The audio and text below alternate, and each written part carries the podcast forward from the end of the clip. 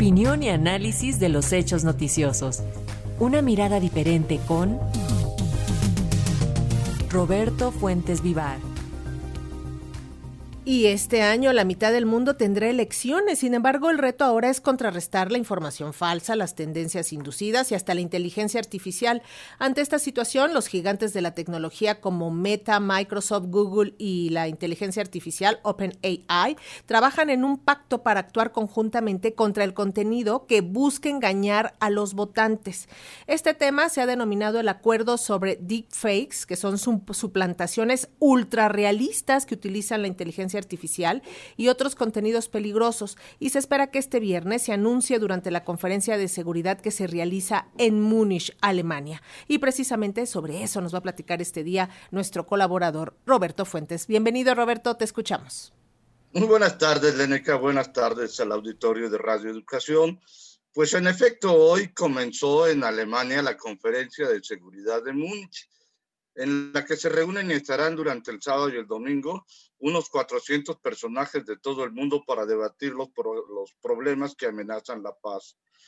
Pero este año la conferencia que se realiza anualmente desde 1963 tiene varios temas importantes en su agenda. Más allá de la paz a través del diálogo, eh, que es el lema de esta cumbre, y de los conflictos bélicos de Ucrania e Israel, se abordará el tema de los bots en las elecciones. De acuerdo con la información disponible, las grandes empresas relacionadas con la inteligencia artificial y las redes sociales como Adobe, Google, Meta, Microsoft, OpenAI, OpenAI o Open eh, Inteligencia Artificial y TikTok han llegado a un acuerdo para tratar de frenar el daño que hacen a las elecciones las noticias falsas sobre todo las que son elaboradas mediante inteligencia artificial. Se trata de una especie de manifiesto en el que se afirma que los contenidos generados por la inteligencia artificial, eh, muchos de los cuales son creados eh, por herramientas de empresas y publicados en diversas plataformas, presentan riesgos para unas elecciones justas. Por eso, esbozan medidas para tratar de mitigar ese riesgo, como el etiquetado de contenidos sospechosos y la educación del público sobre los peligros de este tipo de información falsa. El contenido señala que la generación y distribución intencionadas y no especificadas de contenidos electorales engañosos pueden inducir al público a un error. Y este contenido eh, del, del pacto se firmará antes del domingo. Hay dos cuestionamientos que surgen sobre lo que sucederá el fin de semana. Uno de ellos es si estas normas realmente ayudarán a la difusión de contenidos eh, editoriales eh, falsos, es decir, si los van a frenar o solamente se quedará en un manual de buenas intenciones. El otro es si la red social X o Twitter se unirá al documento. Y precisamente el asunto es de especial importancia para México, en donde en esta última semana, por lo menos en dos ocasiones, se abordó el tema en las mañaneras, además de que Morena también ofreció dos conferencias de prensa para denunciar campañas sucias en las redes sociales, específicamente en X o Twitter, la red social que no se ha unido al manifiesto.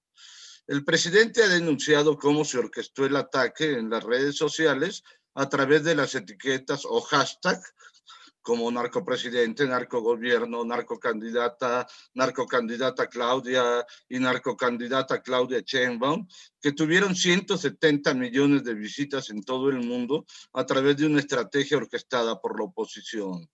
Mario Delgado, el presidente de Morena, fue más allá y culpó a la que bautizó como mafia digital de utilizar aproximadamente un millón de dólares a la semana, nada más para atacar al presidente y a Claudia Sheinbaum en la red X de Elon Musk. Explicó que esta campaña digital negra se ha orquestado con más de 161 mil cuentas falsas y bots provenientes de más de 50 países, entre ellos China, Japón, la India, pues eh, además de otras 147 mil cuentas vinculadas directamente con el PRI y el PAN.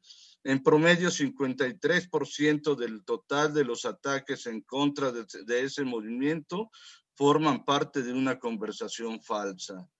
El monitoreo se hizo durante dos semanas hasta el 10 de febrero y se detectó que, más de la mitad de las conversaciones era falsa y la otra mitad fue impulsada por cuentas que forman parte de la mafia digital integrada por el PRI y el PAN.